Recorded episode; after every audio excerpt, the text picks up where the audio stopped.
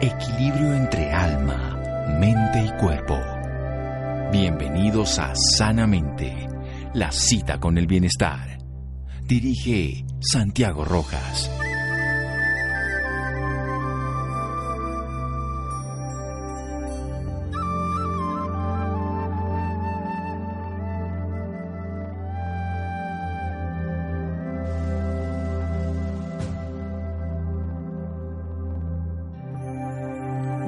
Encima de ti, nunca por debajo de ti, siempre a tu lado. Walter Winch. Buenas noches, estamos en Sanamente de Caracol Radio, su programa de salud. Se sabe por unas investigaciones en China y en otros lugares de confinamiento que estos procesos, no el actual, sino el de la SARS de hace unos años, llevaron a muchos problemas de relaciones de pareja, aumento de divorcios, conflictos familiares, hoy se habla también de violencia intrafamiliar. Muchos de estos procesos que se llevan dentro de un hogar hoy, al tener mayor tiempo de presencia, pueden generar caos, pero también se puede generar orden. Ese es el tema de hoy, estas relaciones de pareja en esta época de confinamiento, en esta época de cuarentena, una psicóloga colombiana experta en medicina psicosomática y psicología clínica con más de 35 años de experiencia en atención a parejas, nuestro tema de hoy. Realización de seminarios y consultoría para empresas e instituciones, también es escritora de libros como El libro del nuevo amor, 99 preguntas claves sobre amor y sexo, y ser amigos para ser amantes. Todos estos libros de gran divulgación, nuestra psicóloga amiga, doctora Nelly Rojas. Buenas noches, doctora Nelly, gracias por acompañarnos en Sanamente Caracol Radio. Buenas, muy buenas, Santiago. ¿Cómo estás? Bien, entonces le planteo el tema de la pregunta que nos hacen muchas de las personas y que se hace uno en este momento. ¿Por qué hay más dificultades? Supuestamente uno debería estar con la persona que quiere, pero ¿cuál es el, meollo esencial de los asuntos de los conflictos de pareja cuando están en cuarentena? Pues mira, yo creo que una de las cosas bien importantes es que tengamos conciencia de que hay muy poca educación afectiva. Yo no conozco ninguna cátedra, ninguna clase, ningún colegio, ni ninguna universidad que nos hable de cómo es la conciencia afectiva, la comunicación afectiva y demás. Entonces, eh, yo empezaría por lo siguiente. Ojalá podamos actuar, pensar y sentir desde el amor en una situación difícil como la que estamos viviendo. Pero entonces nos preguntaríamos qué es el amor, pues es un sentimiento, pero también es una actitud, eh, es una toma de conciencia y una decisión que exige voluntad y compromiso para apostarle a la relación. Y ante todo, el amor es tratarse bien, con empatía y tolerancia. Pero con el amor no basta, hay que prepararse. Usted siempre ha hablado de cuatro características que nos ha hablado. Sí. Además, podemos citarlas en este momento y desarrollarlas en un momento. Claro. Habla también del dinero, bueno, comunicación, dígalas. Pues yo, mira, yo... Son, son, cuatro pilares que son como cuatro patas de una mesa, digo yo, para que la gente lo entienda, que son afecto, comunicación, sexo y dinero. Afecto es ser amigos y amantes y que haya respeto, confianza y cariño. Es importantísima esa pata. La otra es la comunicación, pero no la de tan bonito el día, sino la afectiva, que es la empatía que uno sienta por la otra persona, la validación. El sexo, que no es solo genitalizar el vínculo, sino romper con la rutina y tener espacios de placer. Y la otra es el dinero, porque el dinero tiene mucho de control, poder, dependencia o independencia. Esos son las cuatro grandes pilares en general. Si quieres podemos hablar de la pata más importante que es la del afecto o la del amor. Sí, podemos hablar después de un pequeño corte porque esto es bien okay. interesante. Se nos está juntando toda esta realidad, por supuesto. Tenemos más tiempo para el sexo, pero no necesariamente para el placer. Tenemos conflictos de dinero en sentido. La comunicación se vuelve más profunda y hay que darle sentido a la, al diálogo y también, por supuesto, el más importante y el que vamos a desarrollar en un momento, el afecto, que incluye más allá simplemente la expresión cotidiana. Seguimos aquí en Sanamente de Caracol Radio con la doctora Nelly Rojas. Estamos hablando de las dificultades de las relaciones de pareja a propósito de nuestra época de confinamiento. Seguimos en Sanamente de Caracol Radio. Síganos escuchando por salud. Ya regresamos a Sanamente. Bienestar en Caracol Radio. Seguimos en Sanamente.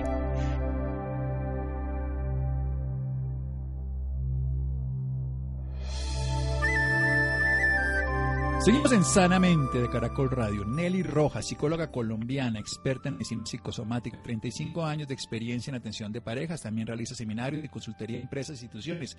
Autora de varios libros, el libro del nuevo amor, 99 preguntas también, otro libro, 99 preguntas sobre amor y sexo y otro que es Ser amigos para ser amantes. Nos está hablando de que tenemos como base una realidad, no hay educación afectiva, no es escolar, no es universitaria, no es social y estamos entonces aprendiendo de hecho y muchas veces de una manera inadecuada. ¿Para qué es la relación de pareja? Para poder expresar el amor, pero no es un amor que va más allá simplemente de una idea, aunque también es un sentimiento, es una actitud, es una actitud que se vuelve una acción que tiene voluntad, que se genera además con hechos, con actividad, pero fundamentalmente es en el actuar, en el pensar y en el sentir dentro de una relación de pareja. Nos habla de cuatro pilares que nos ha enseñado en otros programas y en sus libros, que tienen que ver una con la expresión del afecto, en un sentido integral de la palabra, con una comunicación afectiva, que es el gran conflicto que estamos teniendo porque no es adecuada, no es, es muy superficial. También con el dinero, porque se habla no solamente del dinero como recurso económico, sino el control y el poder que se ejerce el uno sobre el otro dentro del estatus de la relación, y el sexo, que no solamente es la genitalización, sino también la búsqueda de espacios de placer. Doctora, todo suyo, por favor. Ah, perfecto. Pues mira, en respecto a la expresión de sentimientos afectivos, eh, detrás de los sentimientos afectivos hay necesidades afectivas y este es el pilar que arma la creatividad y la intimidad en la pareja. Muchas parejas llegan al consultorio sin ningún contacto ya eh, y eso que tiene que ver con que no han forjado la intimidad. Pero la intimidad también de qué parte? De aceptar la diferencia. Los hombres y las mujeres somos distintísimos. Por ejemplo, eh, nosotras nos quejamos de que los hombres no nos escuchan y de que prefieren la satisfacción sexual a crear intimidad emocional.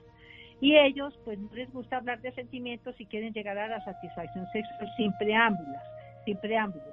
De tal manera que somos distintísimos y pensamos supremamente diferente.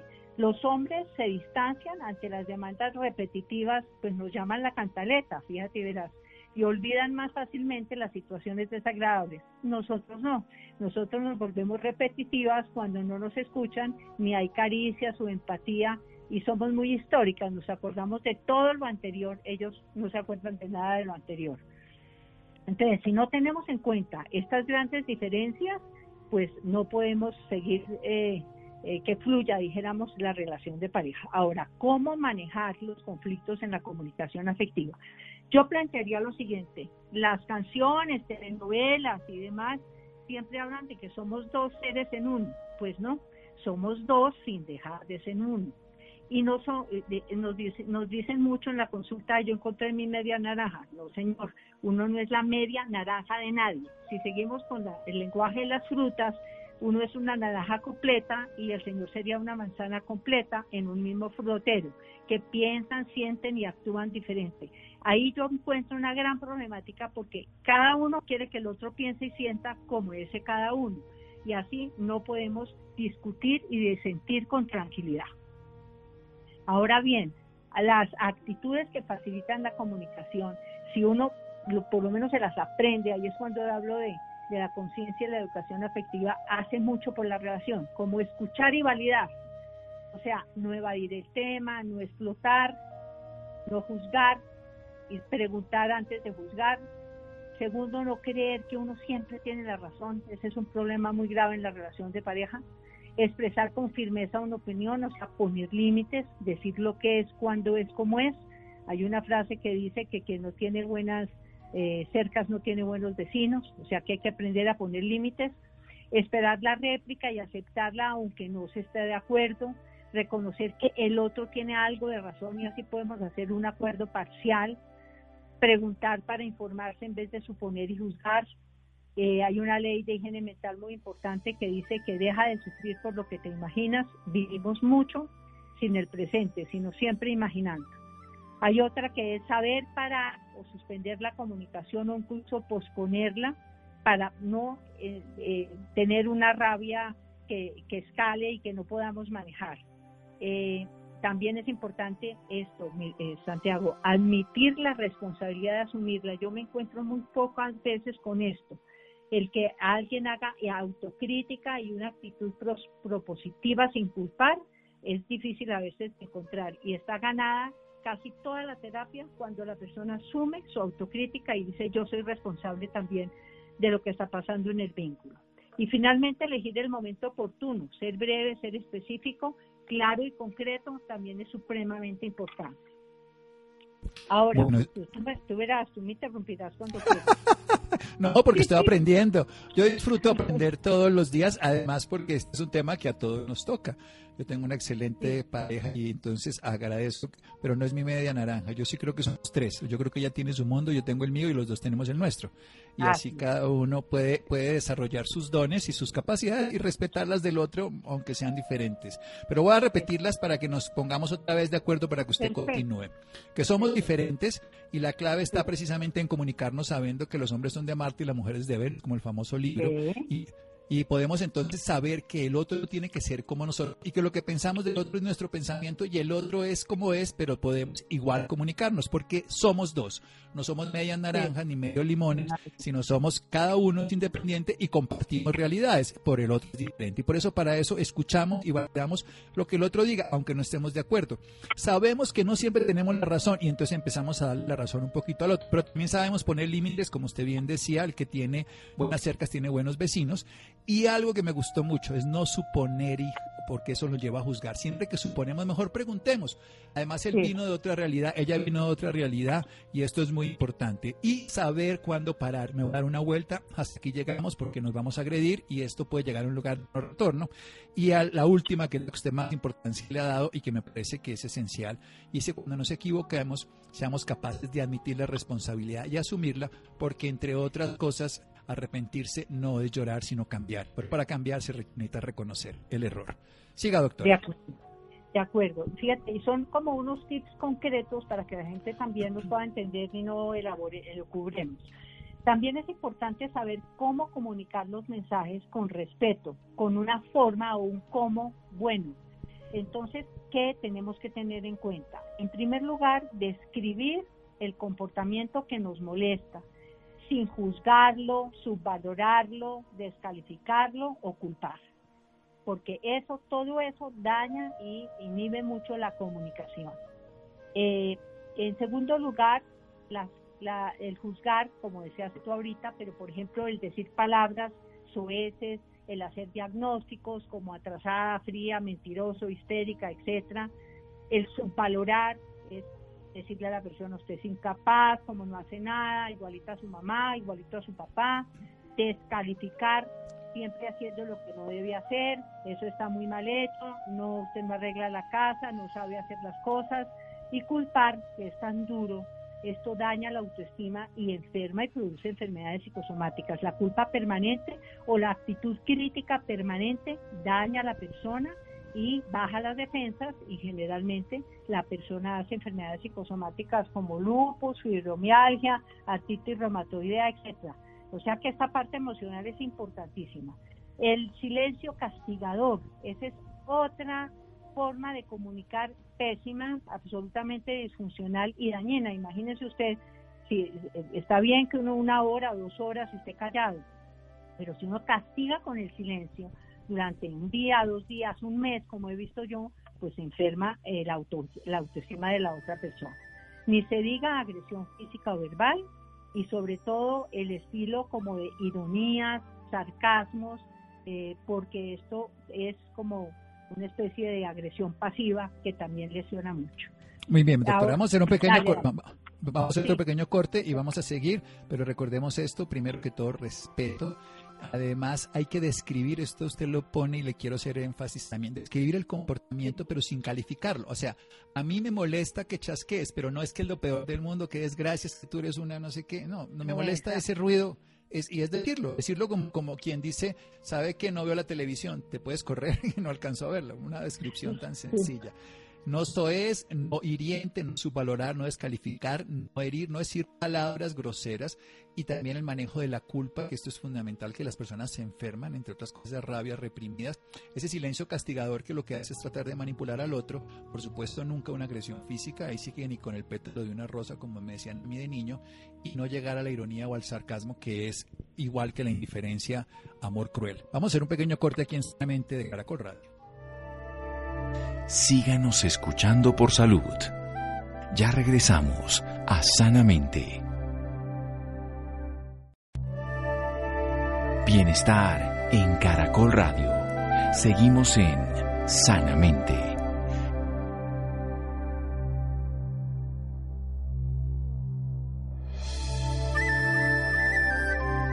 Seguimos en Sanamente de Caracol Radio. La doctora Nelly Rojas, nuestra invitada de esta noche, psicóloga, 35 años de experiencia en el manejo de las relaciones de pareja, autora de varios libros, y nos acompaña esta noche hablando de un tema que a todos nos compete, las relaciones de pareja. Nos está enseñando que precisamente no sabemos porque no tenemos una educación adecuada, afectiva, pero que tenemos que valorar algo esencial, somos diferentes y que nos tenemos que comunicar con esa realidad. Es como si habláramos idiomas distintos, tenemos que entender que el otro entiende de acuerdo a su idioma de sus características, eso nos hace que nos esforcemos en llegar al mensaje de una manera adecuada y no solo desde nuestro punto de vista. Somos dos, no somos la mitad del otro, no somos parte del otro, somos parte de nosotros mismos y nuestra realidad y compartimos con el otro y para eso escuchamos y validamos lo que el otro nos dice. Sabemos además que no siempre tenemos la razón y le damos parte de la razón a la otra persona, por eso también tenemos, porque no la damos y se la damos, podemos poner límites. Y esto es fundamental que no supongamos ni juzguemos ni generemos entonces expectativas que no han ocurrido. Desarrollemos una capacidad de atención que nos permita a nosotros reconocer nuestro error, admitir sin juzgar al otro y admitir y responsabilizarnos de lo que hemos hecho para asumirlo, siempre con respeto. Y cuando vamos a decir algo, lo describimos, pero lo describimos sin interpretarlo y sobre todo sin calificarlo, sin juzgarlo, sin valorar a la otra persona, sin culpar al otro, sin lesionar al otro en ninguna de sus formas, ni física, ni biológica, ni con el silencio, ni con la ironía, ni con el sarcasmo. Siga, doctora. Ok. Entonces, eh, yo les voy a dar como una especie de fórmula, si es que se puede hablar así, para poderse comunicar, para poder comunicar sentimientos o emociones. ¿Qué quiero decir yo acá? Primero, la gente generalmente no identifica una emoción negativa, sino que la generaliza. Me molestó tal cosa. Y eso sí la dicen porque en general o lo evitan o hacen escaladas y explotan. Entonces, lo primero que todo es identificar nuestras emociones negativas, o por ejemplo, yo me sentí excluido ayer por ti cuando estábamos en la reunión con unos amigos. Yo ahí ni estoy dañando a mi marido o a mi pareja, estoy simplemente hablando desde mí en primera persona y diciendo a mí que me duele o que me molesta. Entonces eso se llama identificar sentimientos o emociones molestas o de tipo negativo.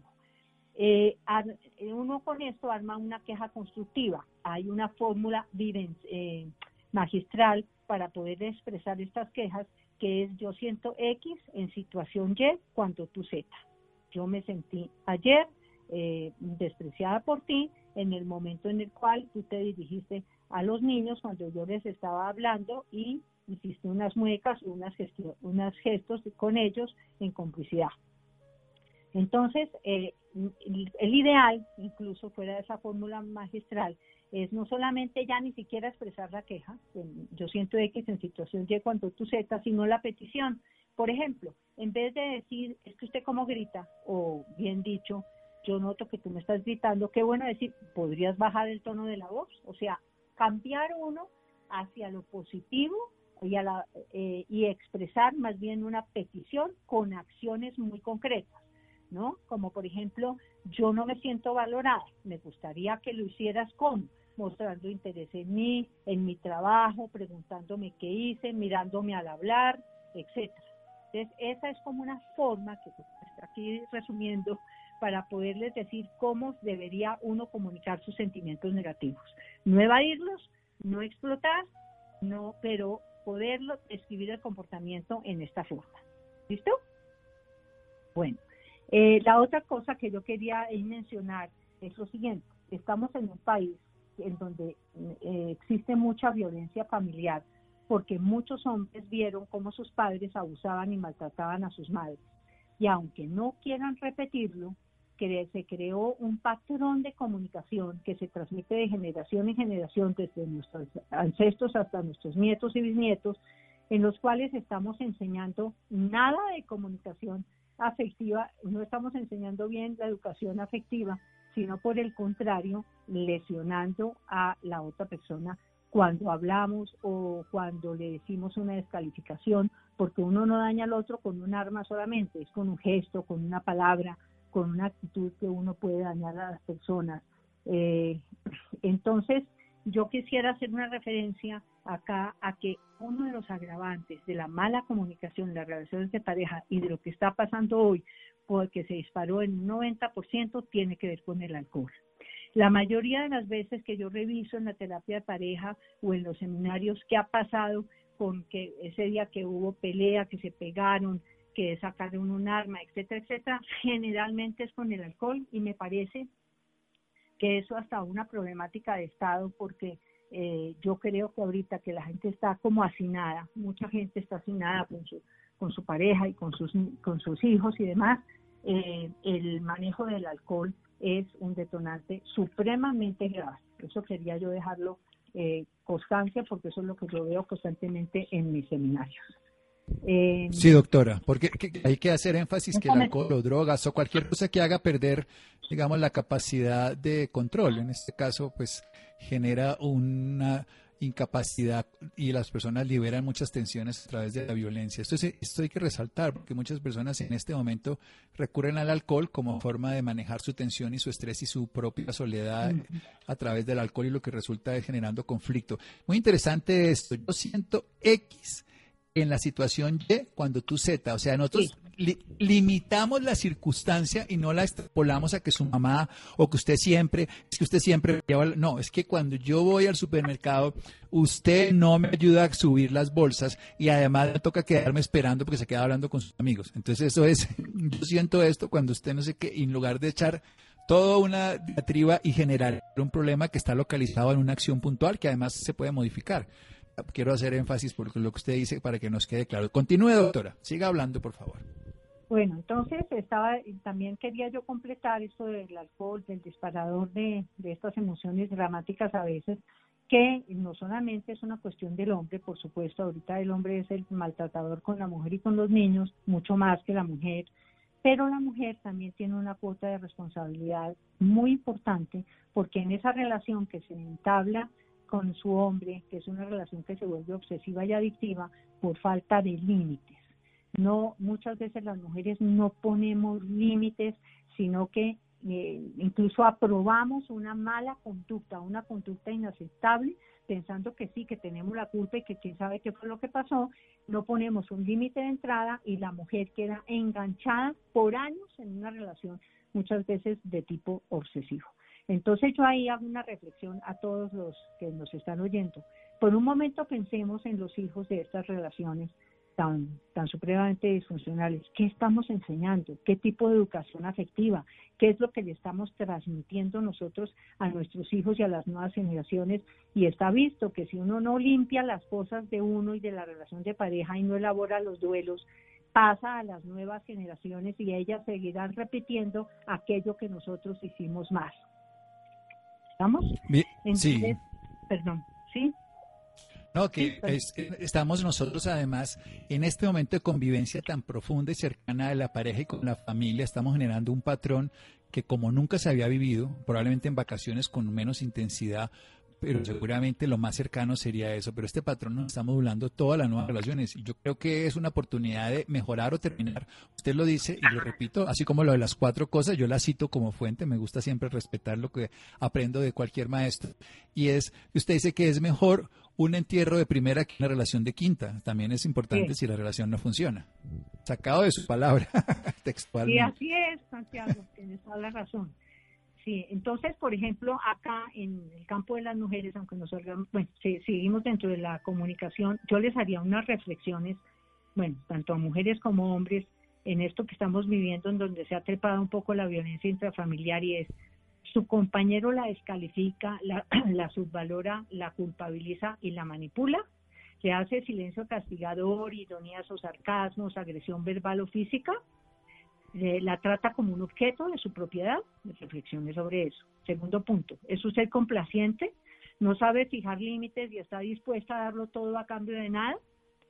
Tercero, su compañero mantiene el control y no asume ninguna responsabilidad por la agresión que ocasiona y la culpa de esto.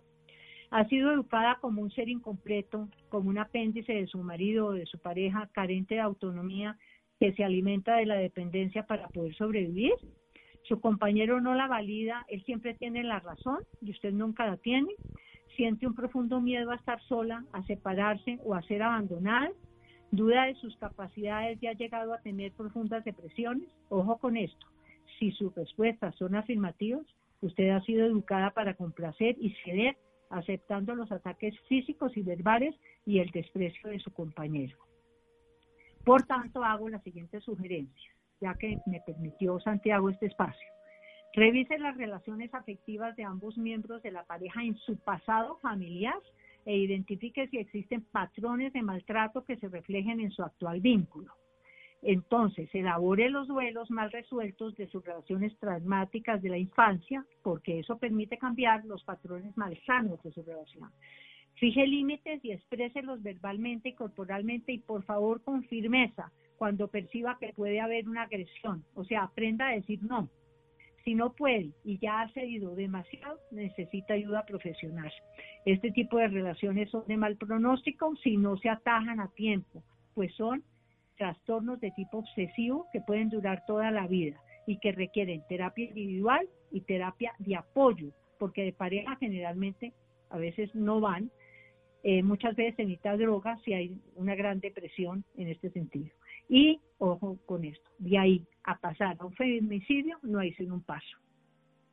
Esto último me parece dramático, pero lo anterior me parece esencial. Quiero decir, hay unos comportamientos previos, les digo que lo último, el feminicidio y cualquier tipo de violencia, pero todo lo anterior hay unas condiciones que van a favorecer que esto ocurra y no estoy diciendo que eso se justifique en ningún momento, sino lo que quiero decir es que es el momento de que si hay ese comportamiento y esas condiciones, es el momento de tener ayuda profesional, ayuda legal, y poder evitar que ocurra cualquier tipo de catástrofe. O sea, hay lo que está diciendo es, hay un tipo de personalidad educada que se vuelve más susceptible de conseguirse un truán, por no decirlo de cualquier otra manera, que pueda llegar a generarle la violencia. Y lo importante es que una persona lo reconozca. Incluso también podría ser de cualquiera de los dos lados, en cualquier relación homosexual o heterosexual. Pero si hay una persona que está educada para complacer, para ceder, para pensar que es parte de otro, para no valorar ni tener autoestima, pues es una persona que va a ser más fácilmente vulnerable y víctima de alguien que funcionaría como victimario. Y esto, este test es bueno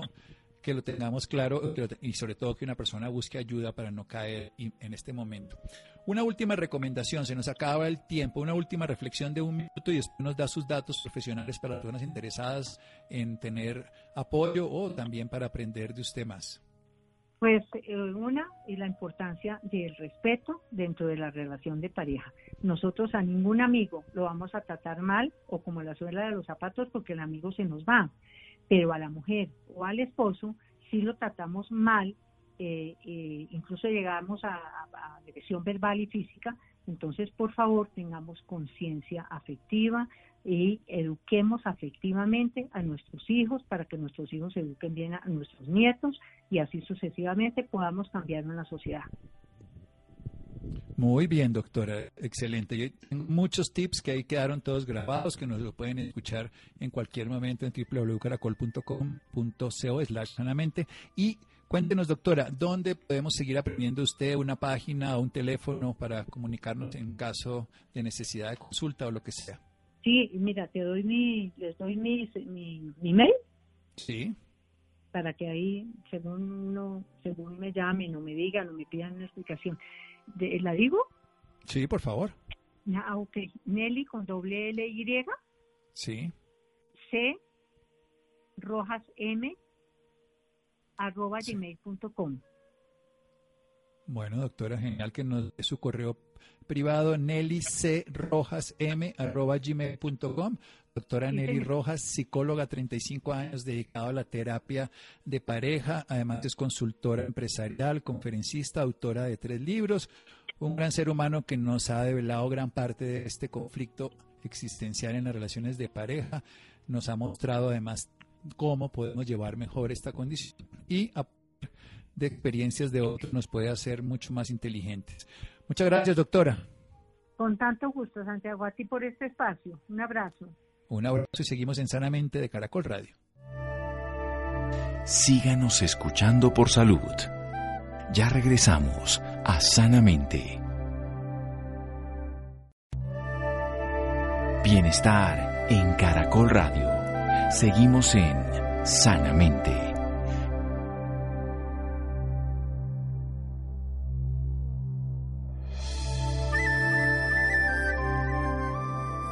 Seguimos en Sanamente Caracol Radio, los interesados en la autora, la conferencista y psicóloga de consulta, la doctora Nelly Rojas, Nelly C. Rojas M, arroba gmail.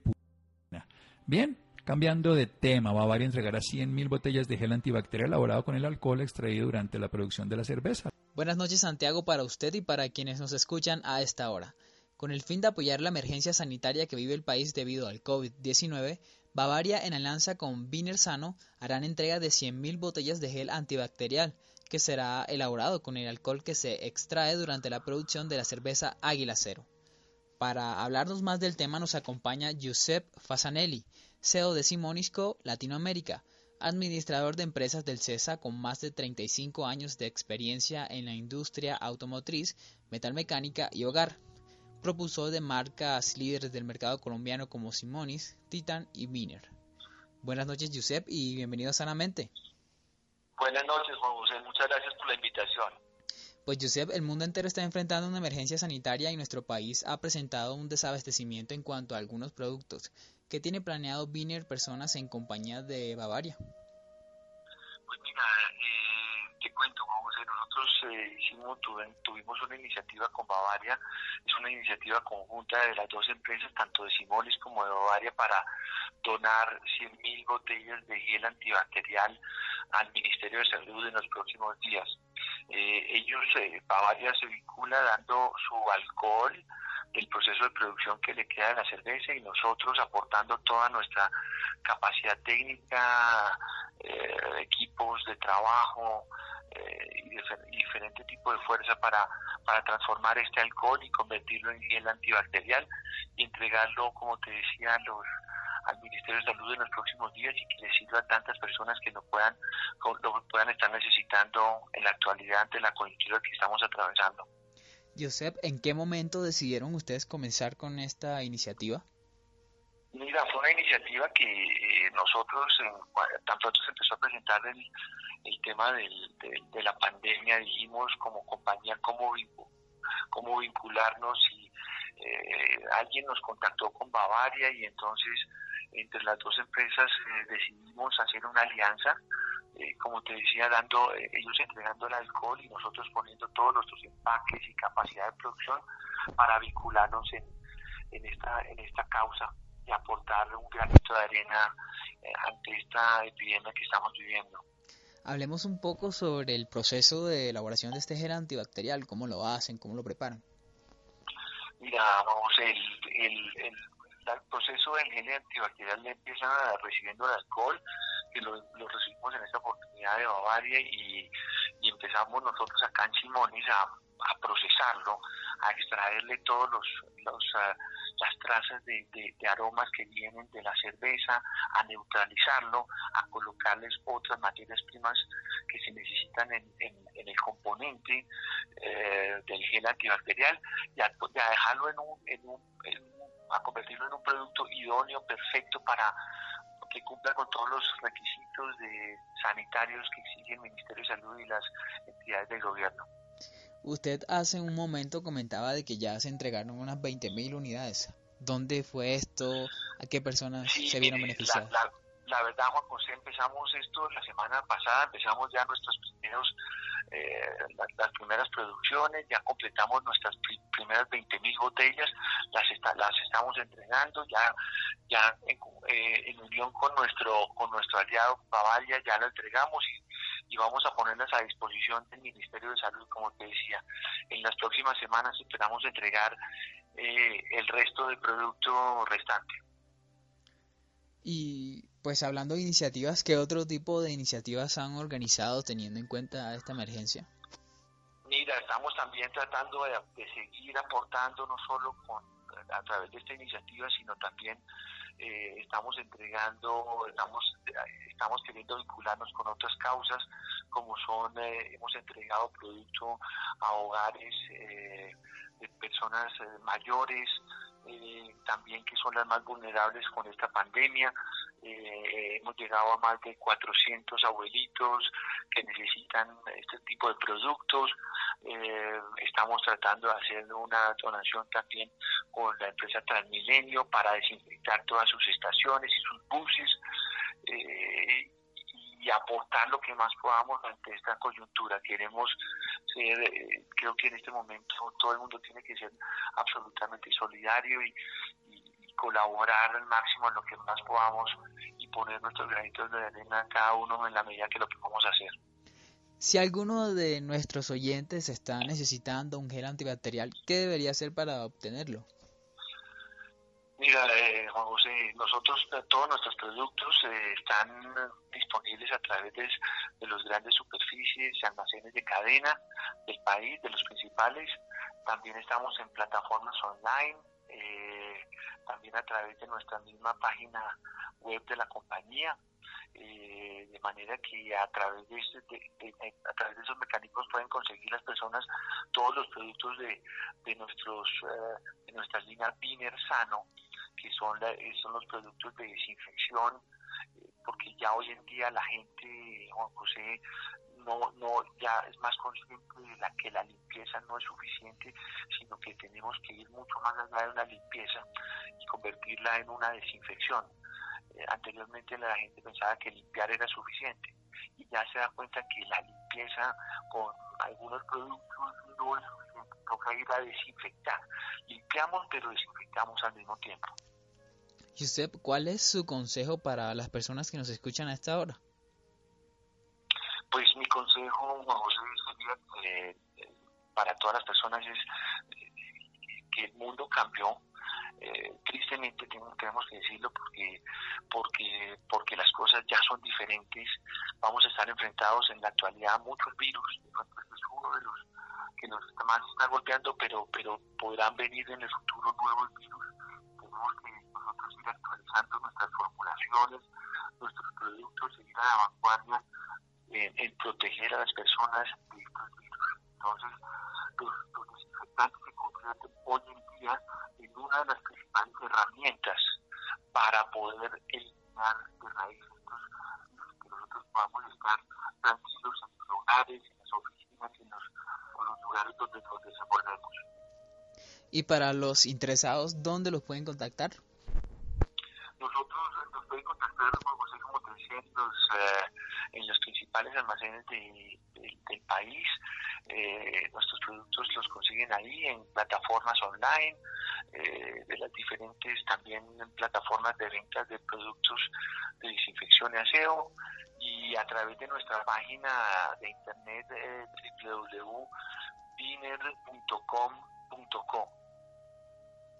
Pues Yusef, muchísimas gracias por esta información y por acompañarnos esta noche en Sanamente. Juan José, mil gracias a ti por la invitación y un cordial saludo. Llegamos al final de Sanamente. Muchas gracias a Iván, muchas gracias a Juan José, Ricardo Bedoya y Jessy Rodríguez. Quédense con una voz en el camino con Ley Martín. Caracol piensa en ti. Buenas noches.